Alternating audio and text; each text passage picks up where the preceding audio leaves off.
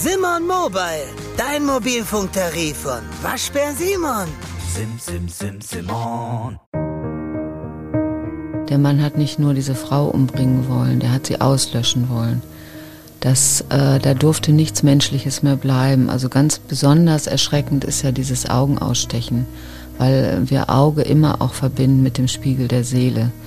Und er hat, ähm, der hat sie, hat ihre Seele töten wollen, der hat sie umbringen wollen, da sollte nichts mehr von überbleiben. Das ist ähm, mit der Religion des Islam überhaupt nicht vereinbar. Ein Ehrenmord ist auch im islamischen Recht oder in der islamischen Religion überhaupt nirgendwo hinterlegt und auch nirgendwo gewollt. Ostwestfälle, der True Crime Podcast der Neuen Westfälischen. Wir sprechen mit Richtern, Zeugen, Ermittlern und Redakteuren der Neuen Westfälischen über Kriminalfälle aus unserer Region. Spannend, nah und made in OWL. In dieser Folge von Ostwestfälle sprechen wir über das Phänomen Ehrenmord. Önder B. sieht seine Traumfrau auf einem Hochzeitsvideo. Sie ist seine 15-jährige Cousine. Die beiden Familien vereinbaren die Vermählung. Mit nur 17 Jahren heiratet Müjde in der Türkei. Doch sie lebt nicht bei ihrem Ehemann, sondern kehrt alleine nach Deutschland zurück. Sie will ein Leben in Freiheit und muss diesen Wunsch mit ihrem Leben bezahlen. Denn ihr Ehemann verurteilt diesen Lebensstil, bedroht sie per Telefon und SMS. Müjde geht zur Polizei und erstattet Anzeige. Ihr Mann ist eifersüchtig auf ihr freies Leben und beleidigt und bedroht sie am Telefon und per SMS. Sie beantragt die Scheidung in der Türkei. Silvesternacht 2008-2009. Önder B. reist trotz Fahndung illegal nach Deutschland ein, um mit ihr zu sprechen. Nach einer Station bei Bekannten in Dortmund hatte er sogar bei der Familie des Mordopfers in einem Hochhaus an Dammanshof gewohnt. Allerdings schlief das Paar in getrennten Betten. Warum sich Müje B. zu diesem Zeitpunkt nicht sofort an die Polizei wandte, die sie ja selbst auf die Bedrohung aufmerksam gemacht hatte, ist den Angaben zufolge nicht bekannt. Möglicherweise wurde die Frau von ihrem Mann vielleicht auch von ihrer Familie massiv eingeschüchtert. Müje feiert gemeinsam mit Freunden Silvester in Steinhagen. Kurz vor Mitternacht will Önder eine endgültige Aussprache, er holt sie ab. Sie fahren nach Hasewinkel.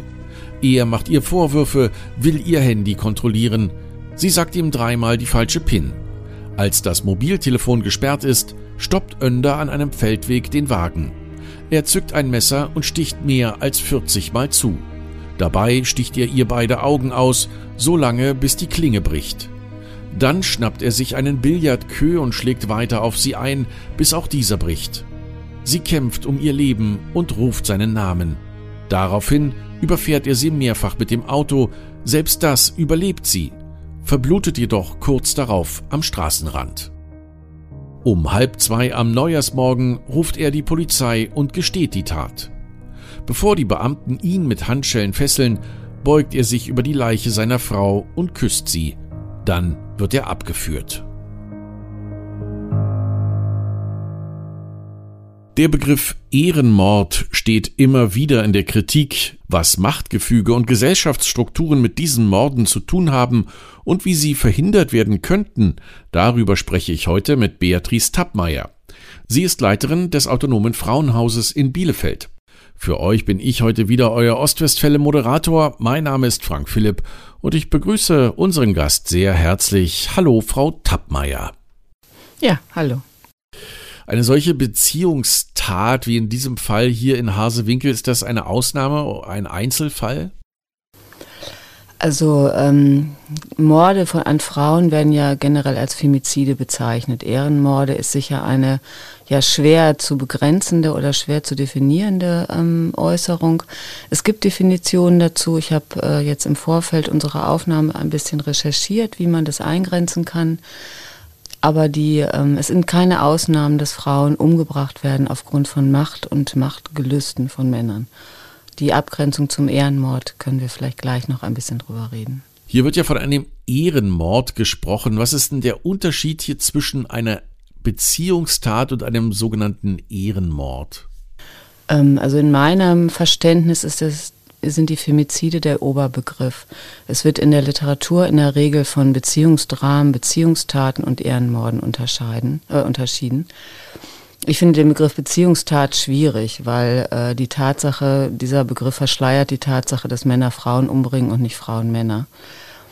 Ähm, und die ähm, Unterscheidung zum Ehrenmord wird gemacht oder wird in der Literatur so gemacht und so finde ich ist sie auch einleuchtend, dass äh, der Ehrenmord ja eine Ehre wiederherstellen soll, also eine Ehre verletzt werden konnte vorher. Also die in der Regel, die Frau hat die Ehre des Mannes verletzt oder die Ehre der Familie und ähm, das hat sie getan, weil sie frei gelebt hat, weil sie ihre ähm, Liebschaften selber ausgesucht hat, weil sie, das ist ja sehr, sehr weit zu fassen, was sie vielleicht an Ehrverletzung ähm, getan hat, um diese Ehre wiederherzustellen. Was man als Hintergrund äh, wissen muss oder finde ich auch was wichtig ist, ist, dass das nicht, es wird ganz oft ähm, ja, zugeschrieben, dem Islam zugeschrieben, dass im türkischen, syrischen, arabischen Kontext diese Ehrenmorde stattfinden. Das entspricht so nicht den Tatsachen. Das ist ähm, mit der Religion des Islam überhaupt nicht vereinbar. Ein Ehrenmord ist auch im islamischen Recht oder in der islamischen Religion überhaupt nirgendwo hinterlegt und auch nirgendwo gewollt dass, ähm, dass solche Morde passieren, ob man die jetzt Femizid oder Ehrenmorde nennt. Ähm, die Ursache sind immer Macht, Machtbestrebungen, gesellschaftliche Strukturen, die Männern ähm, ein hohes Machtpotenzial geben und davon ausgehen, dass sie dieses Recht oder dieses Machtgefüge, ähm, was in einem Patriarchat leider gegeben ist, immer wieder herstellen müssen und auch herstellen dürfen. Und mit das mit allen Mitteln. Und da ist der sogenannte Ehrenmord eins der vermeintlich legitimen Mittel. Aber das ist nicht im Islam legitimiert, sondern in diesen Gesellschaftskonstruktionen, ja, finde ich. Wie viele dieser Ehrenmorde gab es denn in den vergangenen zehn Jahren in Deutschland, in Nordrhein-Westfalen oder eben hier in OWL? Gibt es Orte hier, wo, eine, wo es eine vergleichsweise äh, hohe Zahl an Ehrenmorden gibt? Also ich habe ähm, jetzt im Vorfeld ein bisschen recherchiert, weil klar, Zahlen sind uns alle nicht so gegeben und das wissen wir auch nicht von alleine. Äh, und es gab so unterschiedliche Angaben, dass ich das wirklich schwierig finde, das zu sagen. Ich habe eine rausgesucht vom Max-Planck-Institut. Ich glaube, weil mir das Max-Planck-Institut ähm, einfach als seriöses Institut vorkam. Die will ich ein, einmal gerade sagen. Also das Max-Planck-Institut für ausländische und internationales Strafrecht ähm, hat den, die Zahlen für den Zeitraum ab 96 bis ungefähr 2015 erhoben. Das waren die Zahlen, die ich gefunden habe. Und das sind in diesem Zeitraum 108 Taten. Das, äh, die meisten dieser Täter stammen aus der Türkei, gefolgt von den arabischen Ländern. Das ist schon so. Also das wollte ich gar nicht, ähm, gar nicht negieren. Aber auch da ist sehr deutlich gemacht, dass Ehrenmorde kein islamisches Phänomen sind sondern dass das Gewalttaten gegenüber Menschen mit dem Ziel, die Familienehre wiederherzustellen und dass es das im islamischen Raum gibt, aber auch in Italien, Brasilien, immer in Gesellschaften, ähm, die stark patriarchale Gesellschaftsstrukturen haben und sehr konservative Wertverständnisse. Das war so das, was mir am solidesten erschien von den Zahlenangaben. Ja, vor kurzem hatten wir einen Podcast-Fall zu Nathalie W. Äh, sie wurde ja von ihrem Mann erwürgt, weil sie sich hat von ihm scheiden lassen wollen. Ähm, kein islamischer Hintergrund, aber war das nicht auch eine Art Ehrenmord? Nein.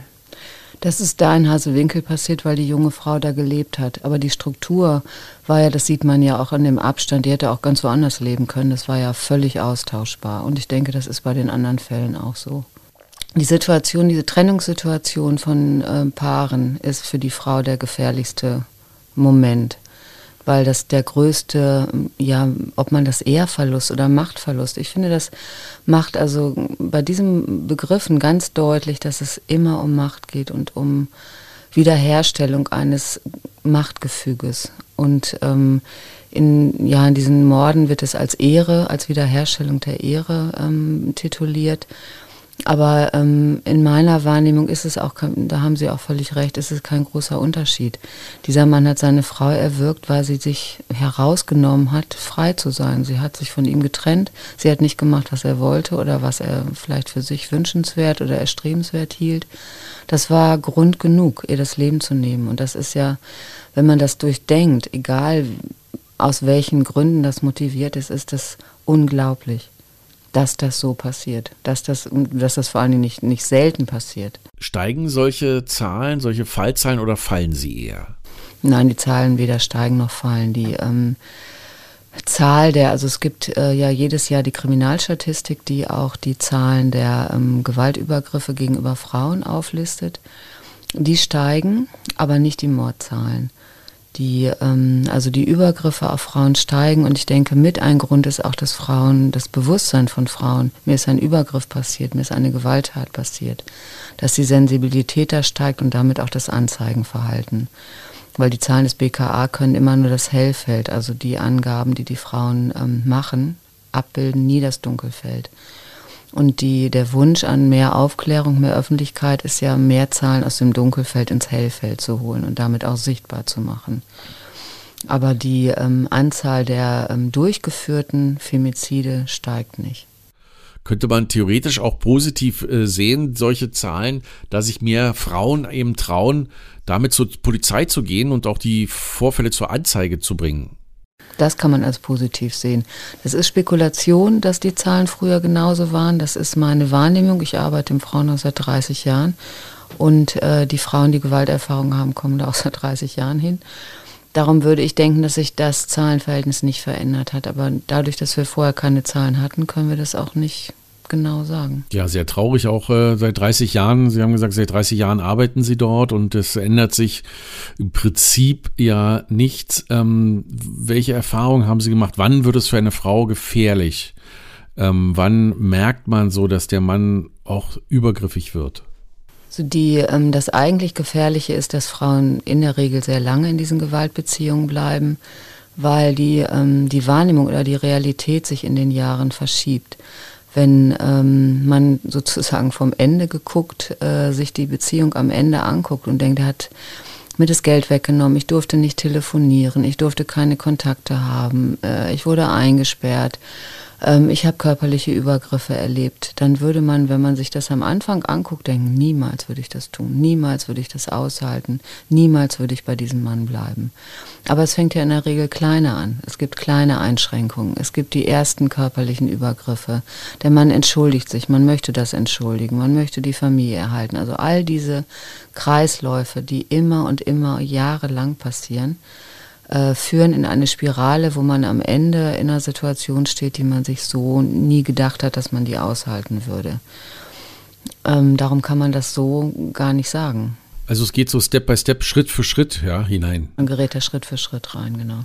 Es wird auch ähm, in der Literatur als Kreislauf der Gewalt. Also es, der, es steigert sich das Gewaltpotenzial. Dann gibt es Entschuldigungen, Vertrauen, versucht ähm, wieder aufzubauen und dann kommt, baut sich die nächste Gewalttat auf. Und die Spirale, ja, wie so Spiralen das an sich haben, schraubt sich nach oben. Was sind das für Männer? Das kann man so nicht sagen. Das, das ist nicht der Mann. Also das sind, es geht nie das äh, ist ähnlich, wie wir vorhin über die Ehrenmorde gesprochen haben. Es geht immer um das Machtgefüge und immer um Männer, die Sorge haben, ihre oder ihre Sorge. Das klingt sehr freundlich, die ähm, ein krankhaftes Machtbestreben haben und nicht damit leben können, keine Kompensationsmöglichkeiten haben, beim Machtverlust sinnvoll oder in irgendeiner Weise adäquat damit umzugehen. Das ähm, Phänomen grundsätzlich kennen wir alle.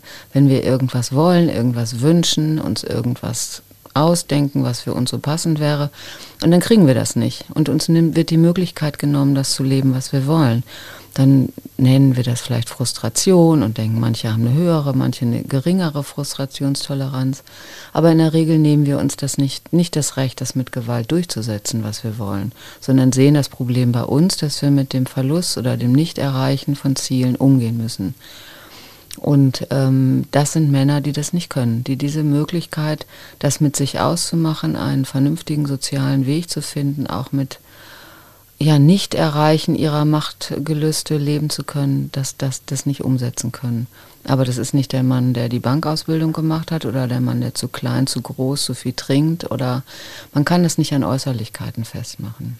Sind Frauen äh, gerade deshalb, weil die Männer körperlich auch überlegen sind, ähm, oft Opfer dieser Straftaten? Nein, das, also man, das gehört hier vielleicht nicht hin, aber ich muss ja oft äh, dann auch Gerichtsverfahren begleiten, wo ich dann das erste Mal den Mann sehe, den ich vorher im Frauenhaus im Alltag nicht gesehen habe. Und da denke ich, ja, den könnte ich doch mit links in eine Tasche stecken. Also da sind kleine Wichte bei, viele kleine Wichte, ehrlich gesagt, die ähm, sicherlich nicht körperlich überlegen sind.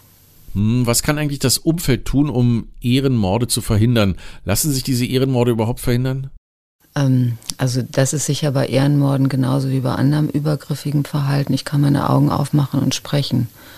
Und äh, das ist immer noch ein großes Tabu, in Beziehungssituationen ähm, von außen einzugreifen oder zu benennen. Ich meine jetzt nicht dieses Dazwischengehen und mich äh, streiten oder auseinandersetzen, das meine ich gar nicht, aber einen wachen Blick darauf zu haben und anzusprechen und nicht zu denken, na, das ist deren Sache und da mische ich mich nicht ein und da kriege ich doch nur Ärger, wenn ich was dazu sage, sondern meine Nachbarin, meine Wohnungsnachbarin, meine Freundin anzusprechen und zu sagen, das kommt mir komisch vor, ne? Dein Freund, dein Mann verbietet dir ständig irgendwas, kommt immer dazwischen, wenn wir miteinander sprechen, lässt sich nicht in Ruhe telefonieren, lässt dich nicht in Ruhe deine Sache machen. Was ist da los? Dir geht's nicht gut, ich sehe eine Veränderung, ich glaube, du bist nicht glücklich. Was, was passiert? Um äh, den Boden zu bereiten, dass Frauen sprechen können, dass sie miteinander sprechen können, dass sie sich Hilfe holen, weil es ist ja nicht so, dass es keine gibt. Wo können Frauen Hilfe suchen? Also ähm, das, was mir immer wichtig ist zu nennen, weil es so das ähm, ja einfach zu erreichen ist, ist unser Hilfetelefon. Äh, es gibt das Hilfetelefon gegen Gewalt an Frauen. Ich sage einmal die Nummer 08 000 116 016. Aber das kann man auch, wenn man das sucht, überall finden. Äh, und diese Nummer ist äh, ja Hilfe an erster Stelle. Man kann äh, seine Fragen, man kann fragen, wo gibt es ähm, Beratungsstellen, Frauenhäuser, Unterstützungseinrichtungen in meiner Kommune, in meiner Stadt, in meinem Land, da wo ich die halt brauche. Dann habe ich eine erste Orientierung. Was auch eine große Hilfe ist, dass dieses Hilfetelefon in allen Sprachen angerufen werden kann und es gibt Dolmetschmöglichkeiten. Also ich kann auch in meiner Sprache äh, die Hilfen dort abrufen. Ähm, das ist so eine, ja, die seit ein paar Jahren gibt es dieses Hilfetelefon und das ist eine wirkliche Erweiterung, ähm, um schnell an Hilfe zu kommen. Kommunal in meiner Stadt, wenn ich jetzt hier auf unsere Stadt gucke, kann ich natürlich auch in den äh, lokalen Medien gucken. Ich kann gucken, welche Beratungsstellen es gibt, welche Öffnungszeiten haben die, für welche Schwerpunkte sind diese Beratungsstellen ausgelegt. Wo gibt es Hilfen bei Gewalt? Wo ist das örtliche Frauenhaus? Wie erreiche ich das? All das kann ich ja abfragen und gucken. Ja, ist nicht auch die Hemmschwelle, ehrlich auch die Hemmschwelle recht groß? Ach, mich beschäftigt eher, dass sehr viele Frauen in Frauenhäusern anrufen und Hilfe brauchen und wir sie nicht unterbringen können. Das beschäftigt mich sehr viel mehr, als dass sie sich vorher auch noch einen Kopf machen, ob sie überhaupt anrufen, weil wir viel zu wenig Plätze haben und die Frauen nicht adäquat versorgen können und es viele Versorgungslücken gibt. Frauen, die einschränken, mit körperlichen Einschränkungen können wir nicht aufnehmen, weil das Haus dafür nicht ausgelegt ist. Frauen mit vielen Kindern finden keinen Platz, weil die Zimmer nicht ausreichend groß sind für die Anzahl ihrer Kinder.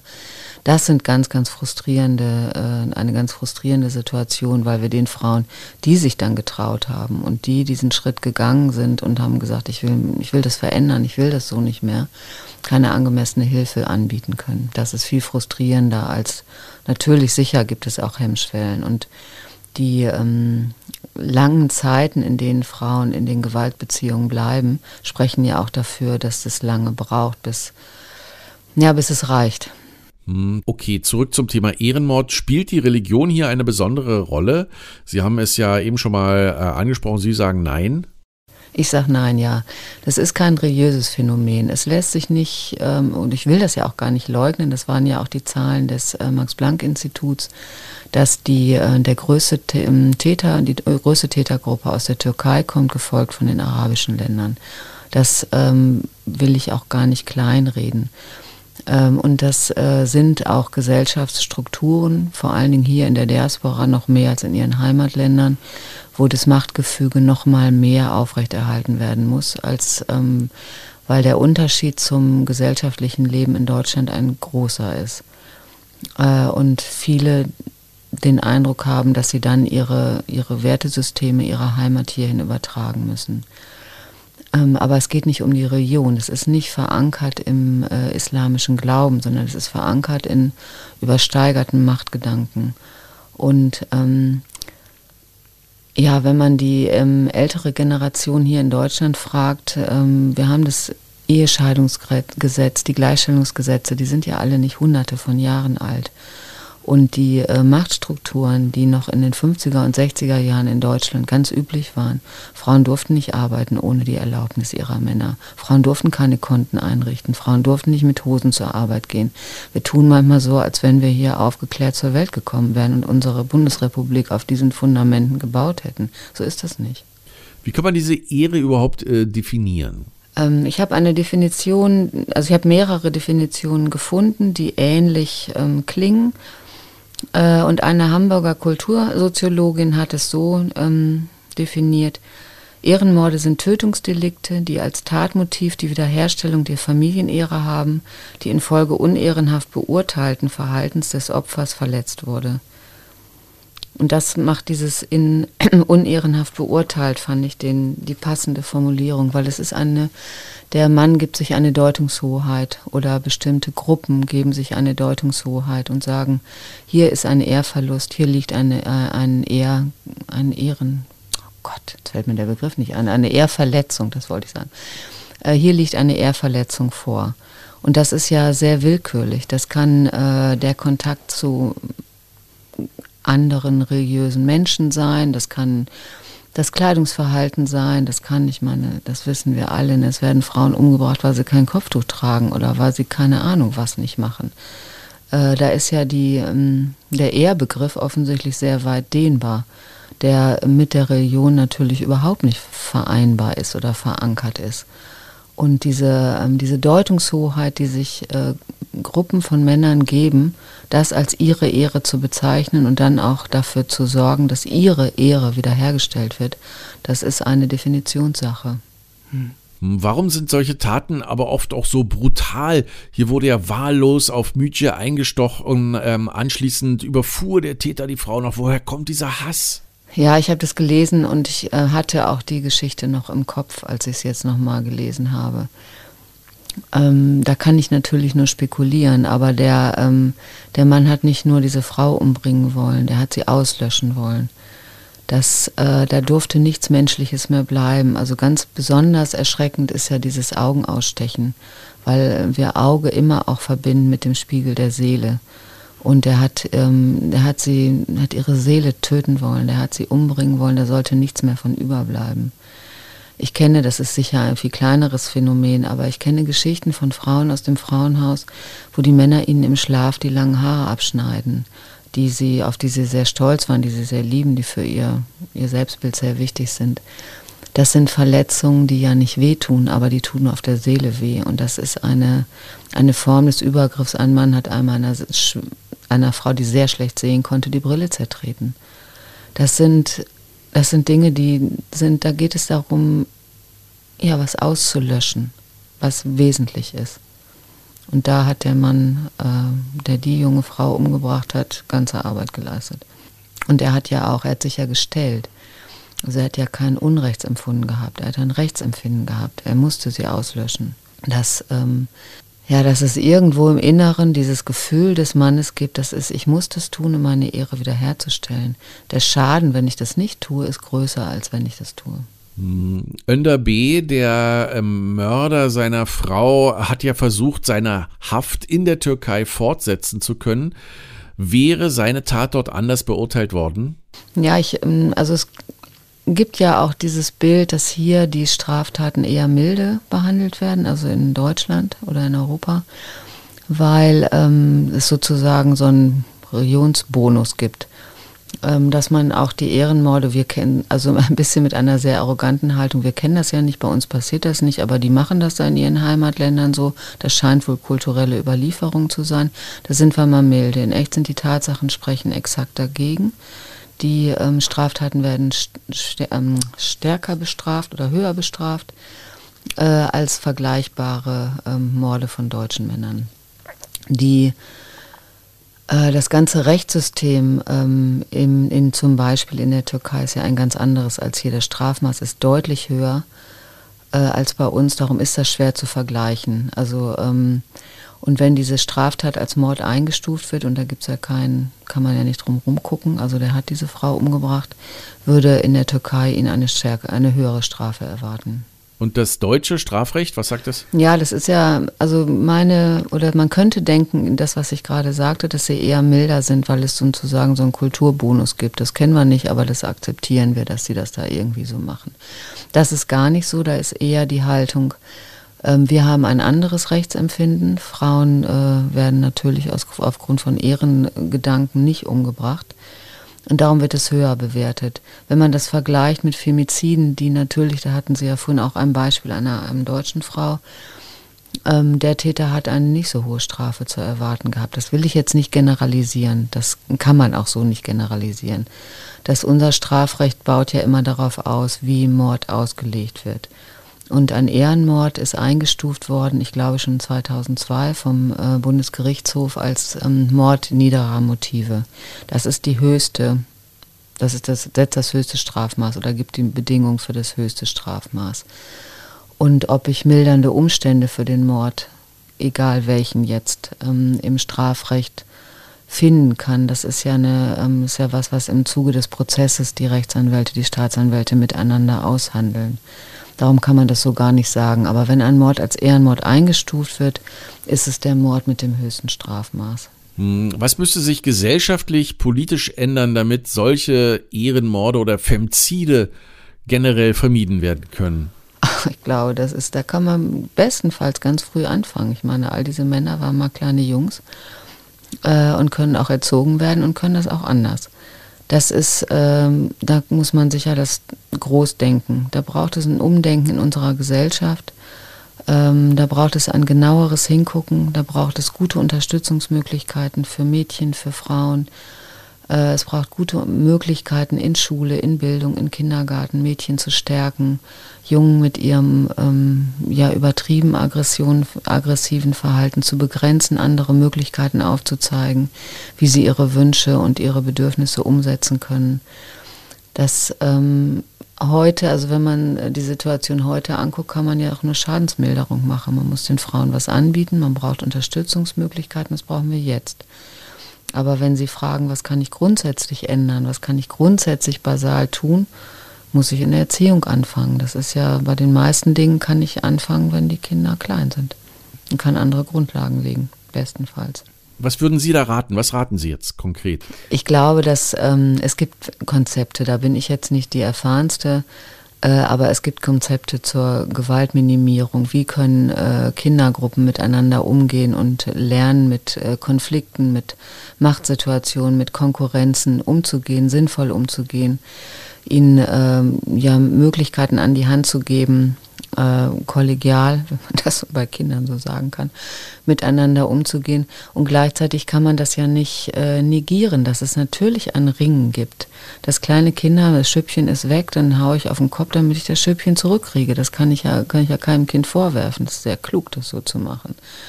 Und trotzdem äh, gibt es ja ganz viele pädagogische Konzepte zu gucken, was mache ich mit dieser Situation, dass wir erstmal so, so sind, dass wir unsere Dinge durchsetzen wollen. Ist ja auch gut so. Also ähm, Dinge, die uns noch lange beschäftigen werden, äh, eine gewaltfreie Gesellschaft äh, aufzubauen.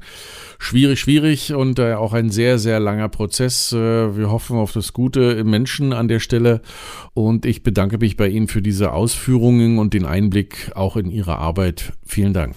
Bitte, gerne.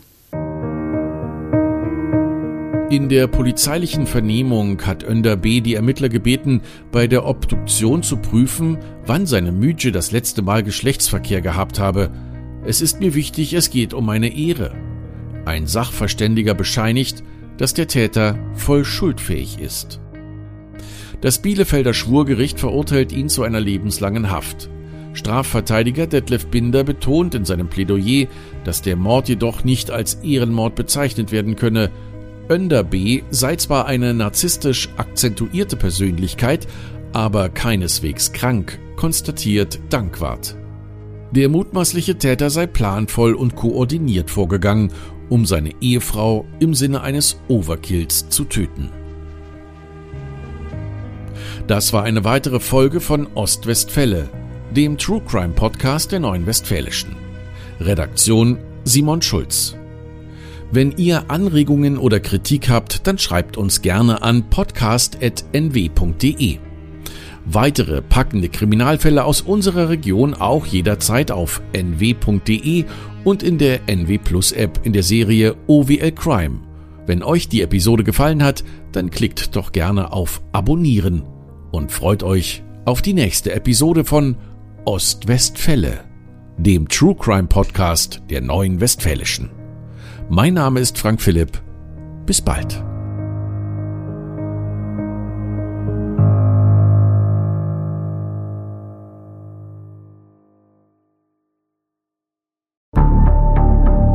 Wie lange kann ein Mörder sein dunkles Geheimnis bewahren? Wann bekommen die Angehörigen Gewissheit und die Opfer Gerechtigkeit? Jedes Jahr werden bei der Polizei rund 100.000 Menschen als vermisst gemeldet.